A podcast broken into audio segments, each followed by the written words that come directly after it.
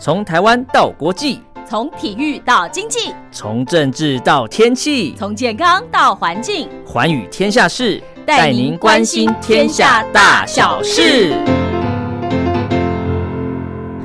收听《寰宇天下事》，我是陈燕，在每个礼拜四、礼拜五的早上七点到八点，晚上的十点到十一点，在光华之声的频道中波八零一八四六七一一九八一，以及短波九七四五跟六一零五千赫，在空中我们共度一个小时的节目时光。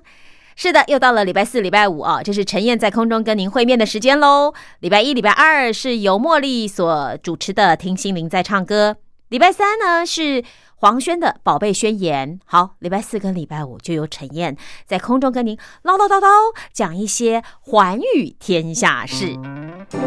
节目一开始呢，为您播出的歌曲是陈奕迅带来的《披风》。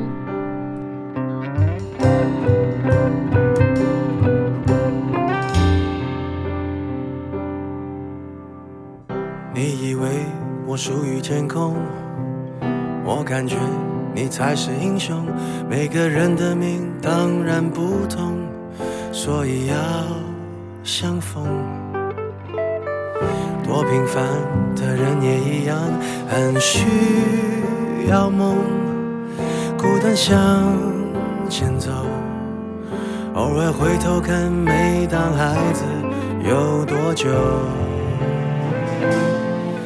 人不能飞，于是努力。走，但没人说不准看天空。在心里缝一张披风，假装躺在云上好轻松。再辛苦，至少可以咬咬牙去等可能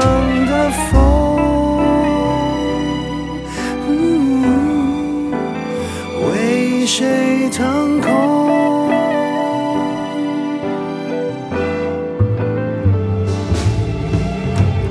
过马路的白发老头，小女孩，你双眼哭红，人类似乎都有点相同，带着泪移动，多伟大，能逆转时空，跑回你长大的巷弄。谁的一句话让你埋头往前冲？人不能飞，于是努力走，但没人说不准看天空。穿披风假装躺在云上好轻松，在辛苦至少可以咬咬牙去等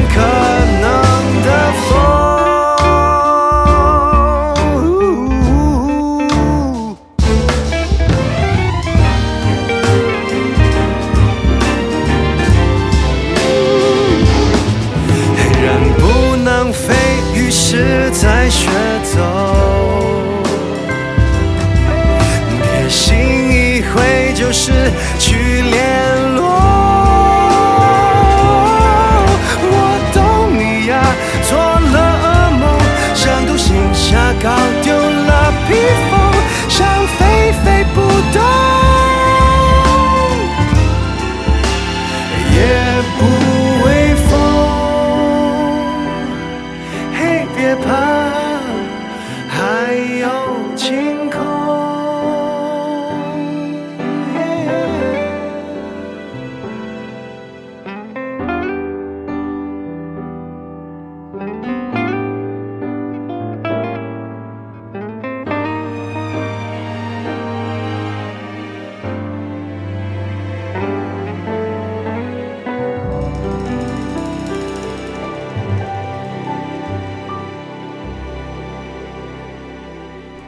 跟听众朋友分享的是《财经双周刊》六一九期的一篇报道，全面解析全球的抢货潮货物的货哦。那么，因为今年上半年台湾公司怕的是没有订单，业绩惨兮兮，可没想到下半年他们怕的是订单太多，也不知道什么时候才能够交货。从封测、晶圆代工、IC 设计，许多公司今年累计的营收创下历史新高，缺货还没有完全缓解，现在涨价却成为了新的热门关键字。谁能够成功涨价，获利将跟着三级跳。而这波涨价潮是昙花一现呢，还是长线融景的起点呢？八月二十四号，美国知名的消费者报道。刊出了一篇有趣的报道，标题是如何在大缺货潮中抢到一笔呃一台笔电。一项年年降价、被视为成熟产品的笔记型电脑，现在却是美国家长疯狂抢购的商品。因为八月底啊，正是美国放完暑假 （back to school） 啊返校的销售旺季。可是因为疫情，有很多的学生必须在家上课，可家长却根本买不到学生用的电脑，大部分的产品根本就买不到，就算能订，也要两到三个月才能够收到货。这就像让我想到那个过年期间台湾抢那个 Switch 啊，哎，真的那个健身环，包括 Switch 主机啊，全部大缺货。嗯，可能就是因为第一个，因为你很多地方封关嘛，那所有货出不来，那现货已经卖掉了，那就算你想买，那你也买不到啊。那订货好像都要三四月以后才能拿得到，好像暑假以后，那 Switch 又恢复了可以订货了，对哈？我记得是这样子。好，我们再来看这篇报道啊，消费者报道说，印表机、麦克风、路由器、网络摄影机、电脑荧幕这些都缺。文章中也写了哦，不管是游戏机、电视还是笔电，每个人都想买，但是要买到这些东西，就像是黑色星期五消费旺季一样困难。而现在连电竞椅啊，就是玩呃电动游戏的电竞椅，那个椅子又不一样，听说是特别的舒服了哈。陈愿因为不玩电竞也不知道，可是听说现在连电竞椅都成为了热卖商品。十月二十四号。呃，财经双周刊的记者连上了美国的 Amazon 查询啊，宏基一台一五点六寸的呃 Chromebook 啊，要等到十一月十七号才有现货。同样，在 Amazon 网站上，华硕的 Chromebook 啊，不是缺货，就是库存只剩个位数，所以情况依旧严重。电子产品缺货潮就像蝴蝶效应一样，跨越了太平洋，影响在台湾的电子产品产业链。一场因为疫情所激发出来的消费潮正在爆发，许多台湾老牌的高科技公司上半年担心业绩惨兮兮，下半年却是担心业绩做不完。影响之大，让台湾下半年的出口极为强劲，台币的汇率居高不下。那么这股热潮还没有结束。今年十月起，产业界最热门的关键字叫做涨价，因为严重缺货，早已经让供应链大乱。从笔电开始，到相关的半导体供应链，谁能够成功涨价，不止今年大赚，明年的毛利跟股价都有机会挑战新高。不过值得注意的是，这一波缺的都是相对成熟的电子产品。以前的需求量如果是一百的话，现在的数量大概就是两百。可是呢，采购人员说啊，我们现在拿到的能够增加的量啊，这个零件呢只有三啊一百三。那原本笔电厂商在当地都有一个月的库存啊，现在海上漂的，也就是指货柜还有一个月，一个月的库存在代工厂。而现在呢，笔电库存几乎都用完，就连代工厂的成品也只够不到一个星期的订单量。一位采购人员分析说，之所以会出现这么严重的缺货，是因为年初疫情爆发之后，让整个供应链呈现断裂的状况。第一波冲击来自封城，他观察哦，今年初原本供应链的需求大减是预期的，所以下半年呢，对供应链下的订单并不多。可是当下半年的订单涌入之后，像晶片这些半导体的产品，因为生产周期长，不可能马上大量的供货。其次就是复工的过程也是困难重重。在中国，一家厂商要复工，有多少员工能够回来上班呢？需要官方审批。走了四百个员工，可能只能回来两百个。而怎么让员工回到厂区也是问题，因为跨省的交通被阻断，火车也不通。最后的解决办法就是用巴士把员工载到两省的交界，员工下车走过省界，再换另一部巴士回厂，而到了工厂呢，还要再被隔离十四天。那么在这种情况之下，如果遇到急单的话，问题更加复杂。那他举例哦，现在要找零组件厂来加订单，对方还要看供应商能不能超额供应，有没有多余的设备机台，人力不可不可能加工。只要少一两个要素，都是不可能供货的。可是由于疫情啊，光是让货物通关速度就比过去慢，物流也大受影响。原本大陆到台湾的船运一个星期可以到，现在要四个星期。那么改走空运吗？货机也因为航班大减，班次大幅减少。因为加大供货哦，其实物流也是很大的考验。好，那么这个财经双周刊他说，他采访还知道，目前缺货的重灾区集中在半导体领域。一位采购人员透露，像是一些外国的大厂生产的电源控制 IC，交货长已经拉长到二十六周，甚至是三十四周，要等到明年的上半年才会有货。而十月初，美国政府对中芯实施制裁，再一次扰动了供应链。一位半导体公司高层的观察，中芯是全球第四大八寸晶圆生产的拥有者。那中芯今年的资本支出是去年营业额的两倍，远高于业界资本支出占营收二到五成的水准，所以让美国政府怀疑中芯根本就是由中国政府来支持的。那么在中芯投片风险大增，美商晶片大厂因此跑来台湾抢晶圆产能。业界传出，美国高通就像台积电要多增加两万多片产能，现在不止八寸满哦，十二寸也很满。那一位半导体高层呢，他就说了，现在跟谁讲哦都没有产能，所以他们也盘点发现，从台湾半导体供应链开始，正出现一波涨价潮向外扩大，包括面板、笔电，甚至电池包都可能因此涨价。第四季开始，部分的八寸晶圆代工厂商已经开始涨价。那目前呢，晶圆厂和封测厂是有次序的调价。以前有大单就会有哦这个打折，可是现在都没有了。封测产业人士透露，难做的单、低毛利的单就不做，或者晚点做。可是最紧缺的打线制成哦，需口量这个非常的大，供应链传出这个明年一月一号开始呢，打线封装制成会涨价，而且涨幅会到两到三成。那业界人士也说如果再往下盘点，现在最缺的是 IC，是电源控制或电源管理的 IC。那么过去呢，这是一颗价格零点零零几元台币计算的零组件，也是晶圆厂比较没有兴趣做的低毛利产品。此外，各式驱动 IC 大缺货，USB 控制 IC，甚至连键盘用的控制 IC，目前都缺货。只要少了这些零组件，笔电跟荧幕都没有办法出货。所以，明年到底会怎么涨呢？哎，有一位金源代工厂的高层他说啊，我们也在看这一波呢，是景气循环还是结构性造成的缺货。他说：“因为由于毛利率太低，他不认为有人啊会大幅的扩张产能。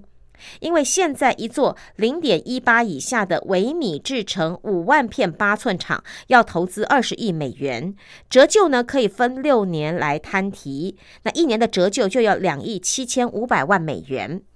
那如果一片晶圆可以卖五百美元的话，一年也只能做到三亿美元的生意。那营业额跟折旧都差不多，这还没算薪水跟材料的成本，只要一投资就会赔钱。你说董事会会同意做这件事情吗？但是三星计划提高自动化，增加八寸产能，而台积电呢，一八年呢也在南科增建新厂。世界先进买下新加坡的八寸厂，而八寸产能其实是持续增加的。所以，这位业界人士也观察到，晶圆厂倾向渐进式的平衡，看看价量在哪里可以达到平衡，或者是看有哪些厂商愿意跟晶圆代工厂签长约。但是，他也透露，目前五 G 的手机电源 IC 消耗的晶圆面积是四 G 的二点五倍。还有电动车也要消耗大量的电源管理 IC，所以把这些因素都列入考虑的话，明年晶圆代工厂产能紧缺的状况，恐怕是很难解除的。而目前，联电、世界先进、力基电都传出明年有涨价的计划，这也连带的带动 IC 等零组件的涨价压力。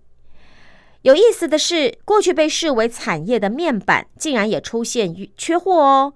那么，研调机构 Omedia 显示，部门资深研究总监谢晴义分析，目前缺电视面板，PC 用的面板也缺，从驱动 IC、玻璃到偏光板都有供货吃紧的问题。而现在供需的差距达到三成，但实际的缺口大约是一成。根据欧米 a 的调查，今年十月，从电脑用的面板到电视面板价格全线上涨，五十寸的电视荧幕价格涨最多。今年十月的价格就比九月高出百分之十五，而面板每个月涨百分之五到百分之十，所以尺寸越小涨越多。而今年初，韩厂退出了 LCD 制造也是关键。现在台湾是 IT 用面板全球市占率最高的国家，在笔电用荧幕全球市占率达到百分之四十二，比南韩的四成还高。所以哦，这位分析师也认为，这一波是提前消化年底的销售潮，旺季可以持续到年底。台湾面板双虎今年下半年都会交出相当不错的获利成绩单。但是如果韩厂想回来分一杯羹，像 LG 就延后一年关闭部分 LCD 的面板产线，所以明年一第一季会不会供过于求呢？其实还有疑虑。此外，这一波的涨价潮也从科技业扩大到传统产业，为了满足美国迅速复工后的零组件需求，货柜空运报价连接翻涨。根据英国航运市场咨询机构德鲁里于十月十五号发布的最新全球货柜运价指数，每四十尺的货柜运价达到两千五百八十六美元，已经比去年九月的一千两百美元整整上涨一倍。承揽业者也指出，啊，主要原因在于过去几年全球的海运业为了解决供需失衡的问题，大规模的进行整并减仓，还有船只更新的改装。而今年上半年更认为全球需求的复苏不易，所以呢，大家都来缩减航次。可没想到五月以后，不但防疫物资和电商的需求反弹。工厂复工补库存的急单也如雪片般飞来，尤其是以亚洲到美西、美东的跨太平洋航线供应最为紧迫。但在运力调节短期没有办法疏解的情况下，现在客户都有心理准备，运费贵就算了，重点是你还不一定抢得到仓位。那么塑化原料呢，也因为类似的逻辑哦，市场在第三季出现了非预期的价格上涨。业者指出，原来呢这个疫情压抑了相关的需求，再加上油错呃油价下挫，所以上半年同业多半都降低价动，以消化库存来度过低谷哦。可是没想到下半年，没想到下半年各国纷纷推出了振兴经济方案，扩大基础建设，带动塑化产品的消费。再加上八月美国路州、德州等石化重镇受到飓风冲击减产，因此像主要用于建材和家电的 PVC、ABS 等产品，以及作为鞋材的 EVA 报价，都从九月起开始出现反弹。以十月十五号的报价相比于今年初，PVC 和 ABS 都已经分别上涨了百分之二十六，还有百分之三十六。当然，包装和医疗用途的 PE 也涨了不少。而如今又处于第四季的塑化旺季，所以业者也说啊，现在几乎是你只要有开价的话，就可以出货，就一定有人买。但是，随着第三季岁修的产能已经逐渐重回供给行列，市场激情能不能延续到明年农历年后呢？业者还是比较保留的。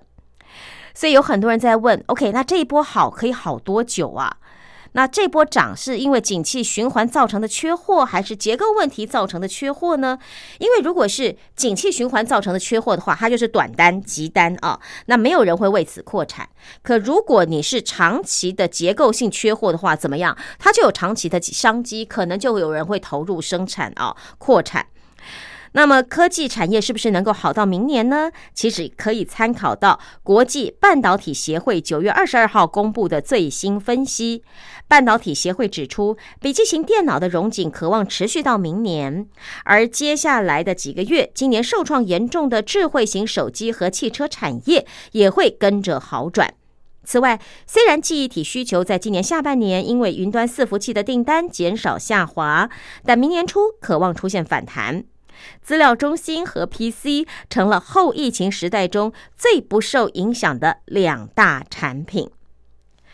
那么，半导体协会也预期哦，全球半导体材料市场明年将成长百分之六，而半导体设备市场明年也将因为记忆体的市况复苏，规模成长百分之九。这些数字呢，都预期明年的科技业还会继续维持成长。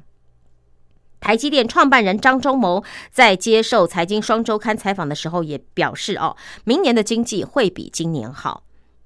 那么，在数位转型的浪潮下，笔电的需求至少会维持到明年的第二季。半导体供应短缺也将随着手机、电动车的需求回温，变成越来越常见的问题。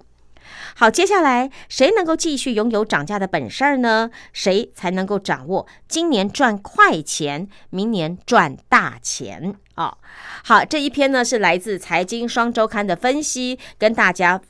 报道一下，说谁是台股的台湾股市的真赢家哦？当然，也因为这四大关键呢，催生出锻炼的涨货潮。这关键一就是二三月的时候，疫情打断了供应链，包括中国、马来西亚、日本相继封城，零组件的产量下滑，海空运的减班影响供货，PC 的需求比去年同期下滑了百分之十。那么关键二呢，就是四月之后在家里工作潮兴起，PC 的订单大增，但是零件库存不足，导致交货时间不断的拉长。第三个关键是笔电的库存枯竭哦，因为八月份美国的笔电缺货明显，订单倍增，但是部分零组件没有办法增加产能，笔电的供需缺口还是高达数千万台。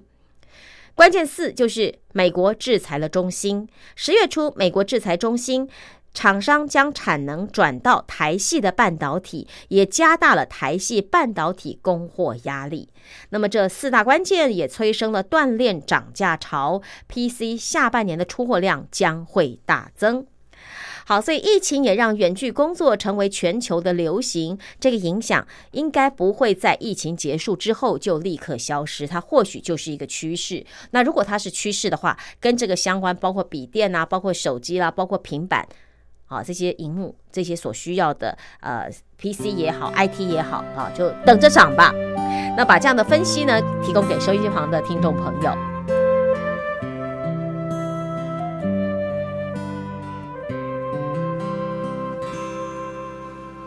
你在南方的艳阳里，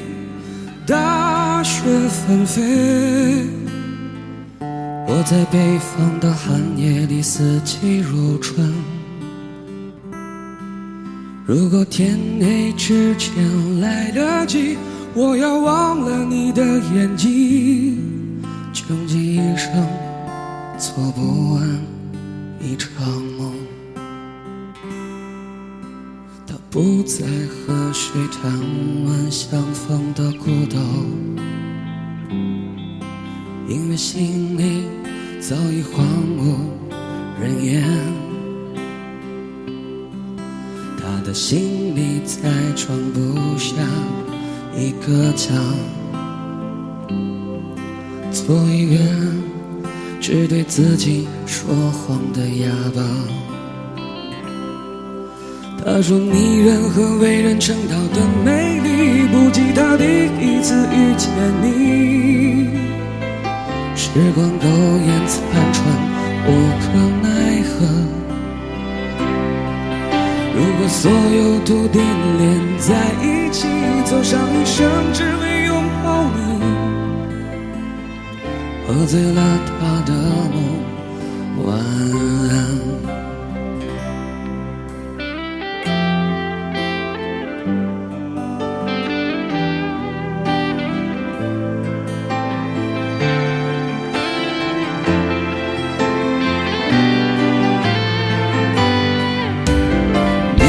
在南方的艳阳里，大雪纷飞；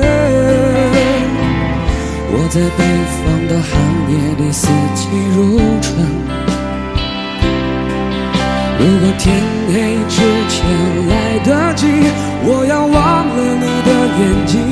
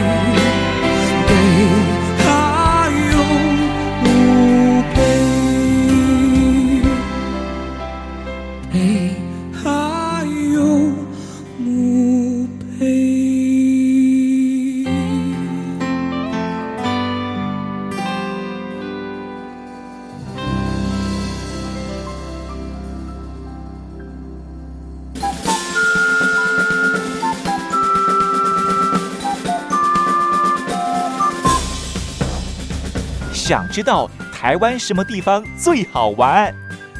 想知道台湾什么美食最好吃？想知道两岸发生了什么大事吗？您想要的我们都有。收听光华之声，丰富您的人生。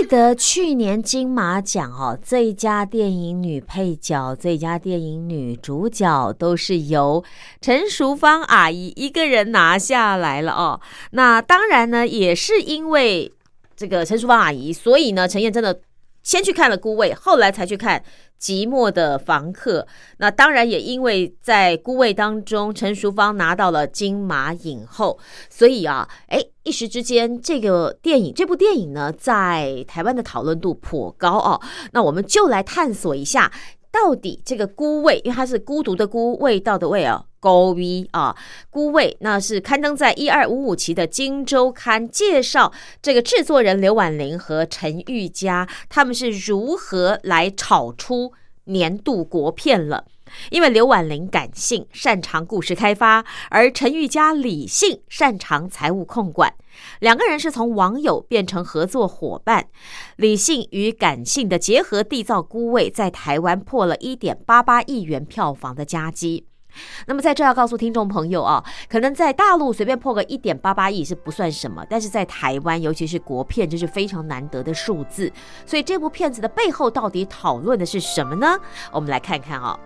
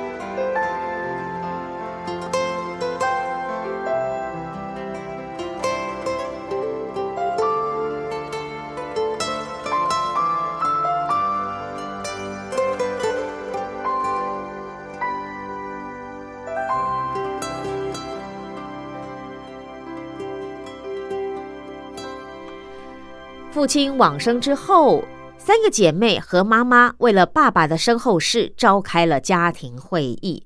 小女儿直接把炮火指向母亲啊，对她吼说：“蔡阿姨对阿爸是真心的，同样是女人的心情，你不能了解吗？”没有等到妈妈回应，个性非常像妈妈的二女儿就要小妹不懂事，别乱说。这也是电影《孤味》中的场景，当然也是写实而无奈的家事日常。电影中饰演坚毅母亲的陈淑芳，靠着精湛的演技拿下了金马影后，而电影票房也突破了一点八八亿元，坐稳了二零二零年国片票房之冠。至于指导的。这个戏的导演哈是一个男人，叫做许成杰，而《孤味》呢原本是他就读纽约大学电影制作研究所的毕业制作。虽然在二零一七年这个剧本就入选了金马的创投会议，但是半个投资方也找不到。可是没想到呢，两个重要的女人加入了团队之后，才让整个电影动了起来。那这两位呢，就是彼此影业啊，呃。彼此影响的彼此那两个字哦，彼此影业的共同创办人刘婉玲和陈玉佳，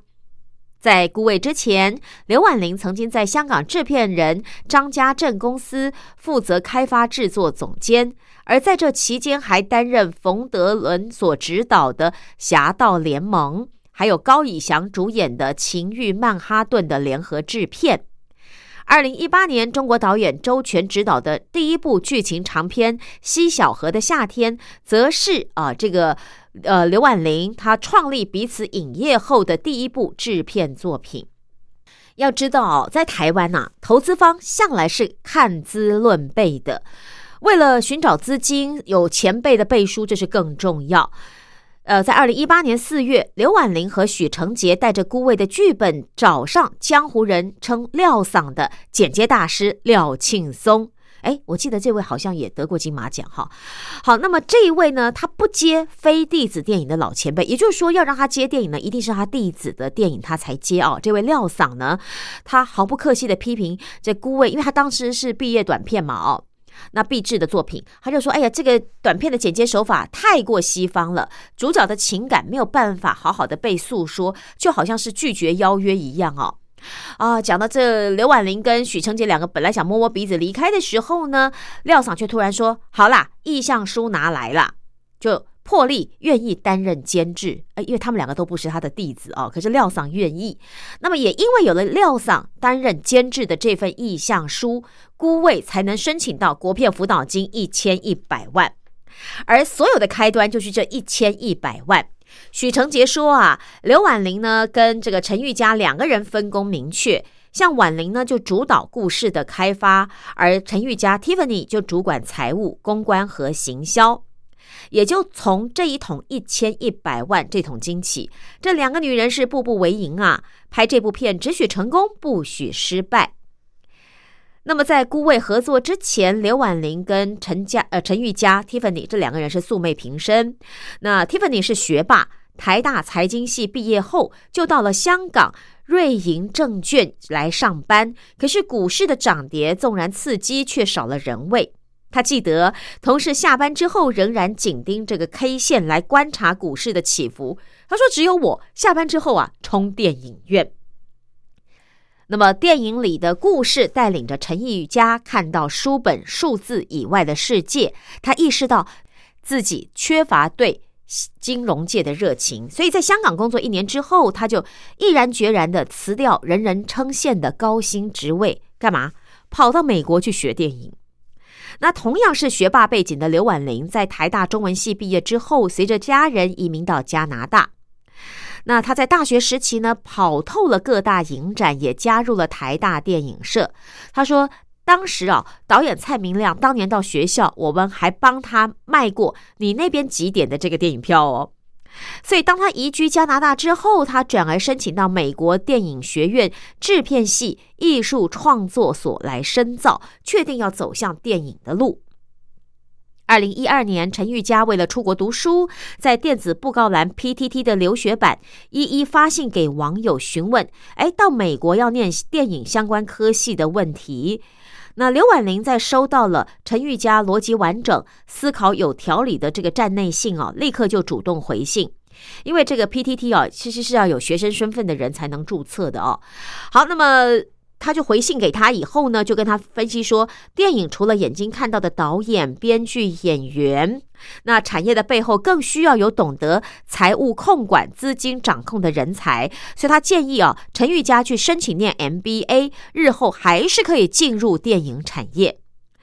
可是不死心的陈玉佳呢，依旧朝电影学系去申请哦，连续吃了好几间的闭门羹之后，才改申请 MBA，哎，一试就中。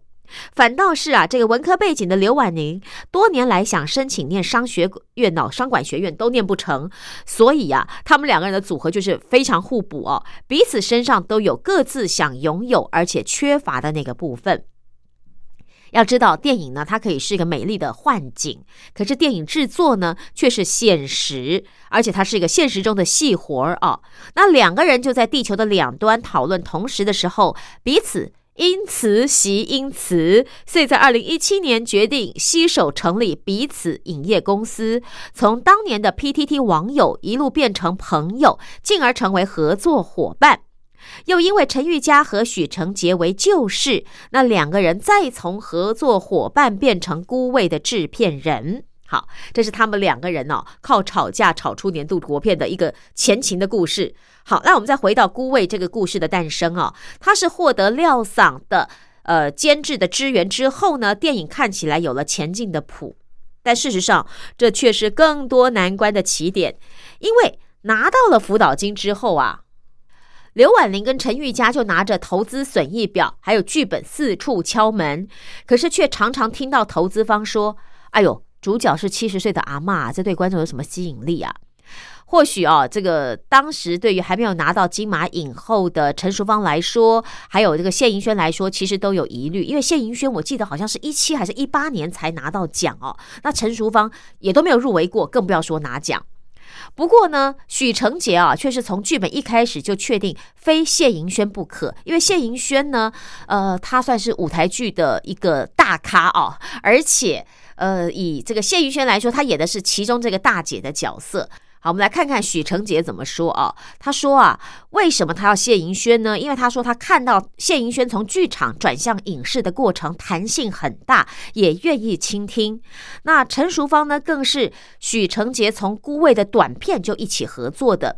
后来八十一岁的陈淑芳还以孤位夺下第一座金马奖影后。那谢盈萱呢，是在《孤味》上映期前两年，以“谁先爱上他的”夺下了金马影后，所以证实了许成杰的眼光。可是你要知道啊，电影没有钱就是没有办法开拍。原本玉帝在一八年中可以拿到辅导金，十二月份开拍，但是团队到八月份都还找不到剩余的资金。在台湾啊，我们常常听到就是导演去拿。房子抵押哦来拍片，所以呀，呃，这个刘婉玲她说，我和导演讨论过，绝对不能用借钱来拍一部片子。她说她参与过美国的案子，他们可以拿合约借钱，但是不会拿个人的信贷去借一笔钱。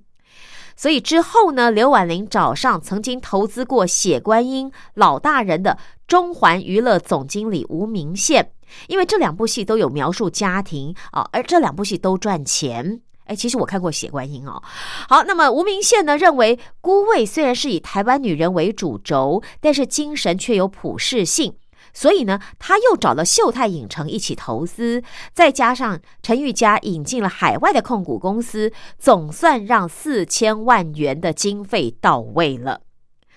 资金搞定了，对不对？那拍摄期间呢，剧组还密集的工作，当然也带来了不少的摩擦。像是负责财务管理的 Tiffany 陈玉佳，就要求剧组使用她设计的报账单表，每一个礼拜来报账，却引起了剧组反弹。而刘婉玲好几次都因为这件事情和陈玉佳吵架，没办法嘛，陈玉佳是管账的，那他用管账的思考逻辑去要电影人用他的方式来管账，当然可能在作业上哈，还有表单上就有很多东西是不同的，真的会疯掉。那么，呃，刘婉玲他们也说啊，我们两个人吵架就好像是孤位的母女讨论的方式一样，为什么？他说我们不怕吵架，其实遇到问题哦，唯一能做的事情就是沟通。那许成杰呢，身为剧组当中少数的男性，谈事情又喜欢直来直往，不迂回。那吵架虽然不是他最喜欢的沟通方式，他说，但是吵架可以有的时候能够把问题都摊开来，只要大家都是为了制作好，中间的过程怎么样摩擦都没有关系。像是原先锁定柯志豪量身编曲的《孤味》为宣传主打，但是陈玉佳从市场角度来分析，认为饰演二姐、担任监制的徐若瑄来演唱。巴郎诶，就是这首歌哦的感觉呢，传唱度会比较好，一听就能够记得。观众在看电影前就能够被吸引。陈玉佳解释说：“孤味很好听啊，但是从行销角度来看，要看过电影之后才会有感。所以最后许成杰跟刘婉玲也都认可了，就由呃这个徐若瑄来演唱巴郎诶。那么在孤味上映之前呢，团队还历经好几次来回的争辩跟讨论。”那唯一毫无争论的共识就在于准时收工哦。他们说，他们真的确实做到了，拍六天休一天哦，而且一天工作十二个小时内就收工。所以呢，你知道吗？刘婉玲跟陈玉佳非常自豪。有的时候拍电影啊，常常拍起来就是没日没夜的，就是感觉对了，时间对了，光线对了，就立刻抢拍啊。可是呢，在孤位的拍摄期间，他们就是拍六天休一天，让大家有充分的休息，而且一天就只拍十二个小时哦。那刘婉玲认为说，时间不是让你无限运用的啦，因为时间就是成本，不休息才会可能花上不必要的成本。而杀青的时候，他们也被誉为天堂剧组，就是因为他们准时开工、准时拍戏、准时收工，不浪费时间。当然，这份荣耀他们也觉得非常的骄傲。而电影呢，总是映照真实的人生。刘婉玲说：“我很喜欢三姐妹和妈妈在家里吵架的那场戏，就很像我跟妈妈吵架的样子。”荧幕前，陈淑芳、谢盈萱展现演技。荧幕后呢，刘婉玲、陈玉佳运筹帷幄，让软的、硬的、理性的、感性的，通通交织起来了哦。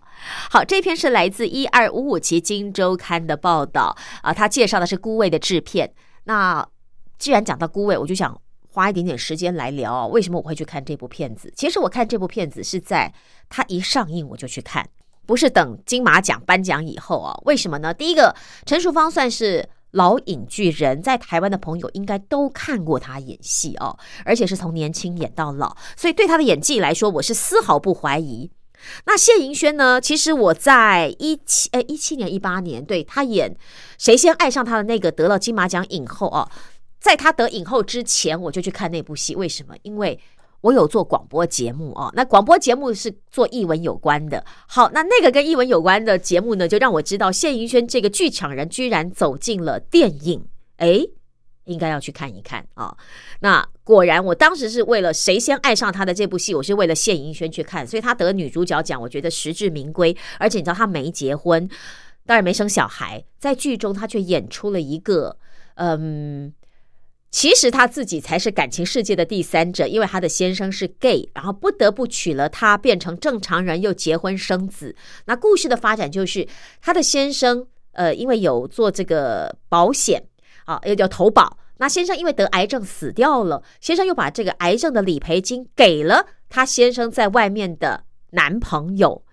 那他就很生气，因为他的小孩才念国中、高中嘛，他就决定要带着他的小孩去找那个外面的小三或者说小王，把先生的理赔保险金拿回来，因为他认为这是他儿子该得的，不怎么可以让外面的小三得呢？所以在那个剧中，他演出一个妈妈，一个被背叛的太太，一个要跟小三或小王据理力争的这样的一个角色，让我非常的动容。他拿到了女主角奖，我觉得是实至名归啊。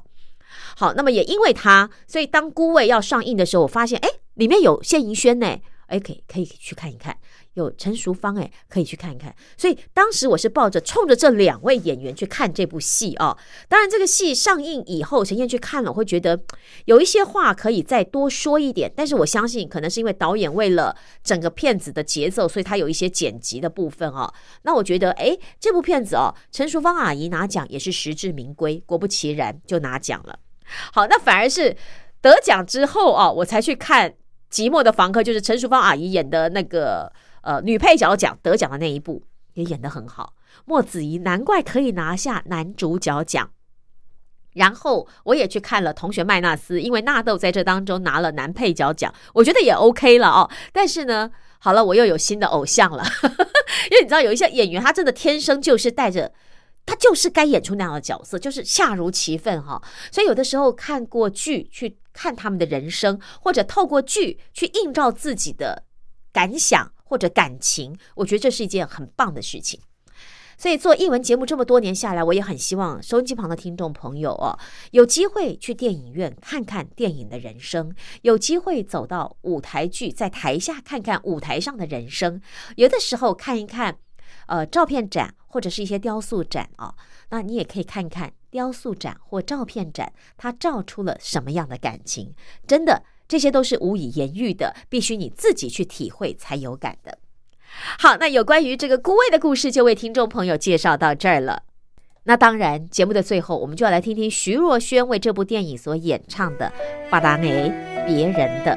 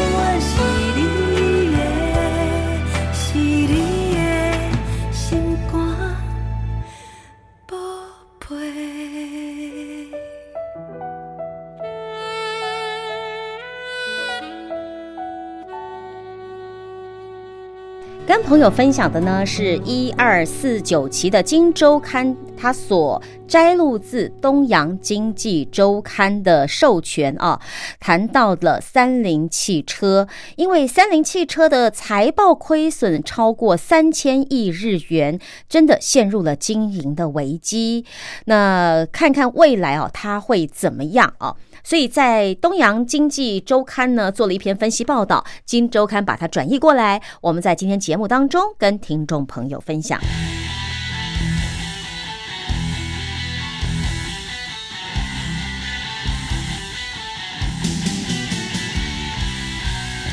日本三菱汽车 Mitsubishi 正面临严峻的局面，因为新冠疫情，使得原本就低迷的业绩更是雪上加霜。预计结束于二零二一年三月底止的会计年度，恐怕会亏损三千六百亿日元，仅次于先前因为隐匿回收问题车而陷于危机的零五年三月底，当时的年度亏损是四千七百四十七亿日元。那么业绩之所以低迷，它的根源来自于三菱接受了日产汽车尼桑的出资，因为日产体系的扩大策略导致获利锐减。三菱在上一次的中期经营计划，也就是一七到一九年度中，提出了三年要让全球销售成长四成，卖到一百三十万辆的目标。除了原本就擅长的东南亚地区之外，包括欧美与中国等庞大车市在内，都力求要冲高销售的市占率。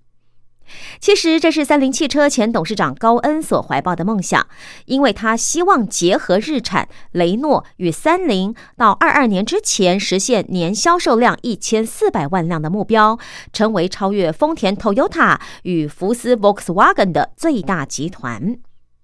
三菱的全球销量从一六年度的九十二万辆成长为一八年度的一百二十四万辆，但是却没有赚钱，为什么呢？因为它的研发与促销的费用都大增，而相关事务部门的员工人数更是增加了三成。可是，一八年的下半年，汽车需求因为中美贸易的摩擦而开始冷却，所以它的固定成本啊，反而变成了沉重的负担。那么就在三菱准备要从这样的路线抽身的时候，却刚好碰到疫情来袭，三菱只能先大规模的裁员因应。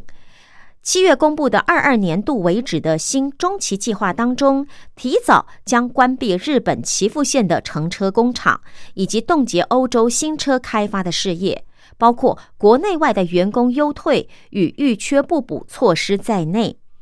到二一年度为止，要删减至少两成的固定成本。在欧洲冻结新车，等于要退出当地的销售。三菱在当地没有工厂，都是乘车出口，成本比较高。再加上欧洲的环保意识领先全球，为了应应法规，开发成本也成为莫大的负荷。就算销售增加，也还是亏损。未来东南亚将是三菱的存活关键。三菱的品牌在当地的存在感高，在泰国、印尼和市占率还高于日产，在菲律宾呢，则是仅次于丰田的第二名。一七年呢，它发售了三排座椅多功能休旅车 Expander，以最大地盘印尼为中心，深受喜爱。三菱在一九年的会计年度中，东南亚有六百三十六亿日元的营业利益。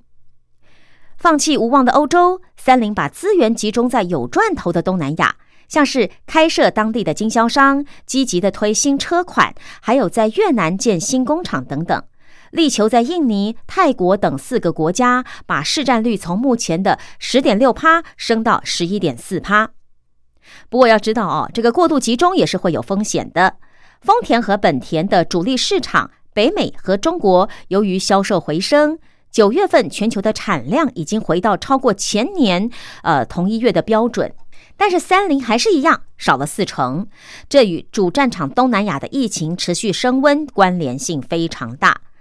至于在技术方面，三菱全力要强化电动车的相关产品，其中修旅车 Outlander PHEV 是全球最畅销的插电式油电混合车，全球六十多国一共卖出了大概有二十六万辆。二零年九月，这款车在菲律宾上市，是印尼之后的第二个上市的东南亚国家。泰国由于有税金减免措施，鼓励厂商在当地生产电动车。三菱预计二一年起会在泰国生产 PHV，而印尼也正在研拟电动车的优惠措施。不过啊，从所得水准与基础设施来看，电动车是不是能够很快的普及，还是有疑虑的。像 Outlander PHEV 在印尼的售价为十三亿印尼盾，大概要台币两百六十二万元。可是东南亚主要四国当中的人均 GDP 最高的泰国也才七千八百零八美元，就是二十二万元台币。印尼呢，则只有四千一百三十六美元，大约十二万元的台币。所以，如果不考虑这个政策补助的话哦，你至少要工作二十一年左右，你才能够买得起这一部啊，呃，这个油电混合插电式的油电混合车。当然，一般来说啦，油电混合车比纯油车贵四十万到六十万日元，所以电动车呢就要成为销售主力是还要很长的一段时间。三菱暂时只能够以原本擅长的修理车为销售中心，继续踏实的卖纯油车。再来，三菱的规模比较小，能够做的事情有限。二零年度研发经费哦是一千一百四十亿日元，是日产的五分之一。这个时候，和日产与雷诺之间的联盟就很重要了。三方已经开始合作，像是在三菱与日产共同开发的轻型车上导入日产的先进驾驶支援技术。但联盟的原则是三赢，你不可能只有受贿。根据二零年五月份所公布的联盟中期计划，谁在特定领域或地区有优势，就要担任领导者，主导技术开发与销售。那么日产呢，是在电动车、轻型车、中型车平台以及自驾担任领导者；雷诺呢，则是在联网与小型平台车哦担任领导者。可是三菱却只有 PHV 这一项，所以要是你在这方面没有办法帮到其他两家的话呢，在这个三家的联盟当中啊，你恐怕很难自处啊。而丰田等大厂也已经着手开发与推出 PHV，也在在考验着三菱先驱者的实力。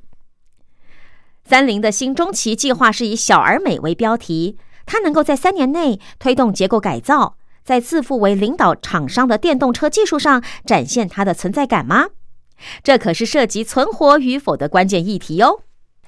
和您分享的是《金周刊》一二四九期摘录自《东洋经济周刊》的文章，谈到三菱汽车的存活关键就压在东南亚电动车这一场战役当中。好，今天的环宇天下事就跟听众朋友共读到这儿，感谢您的收听，我们明天见，拜拜。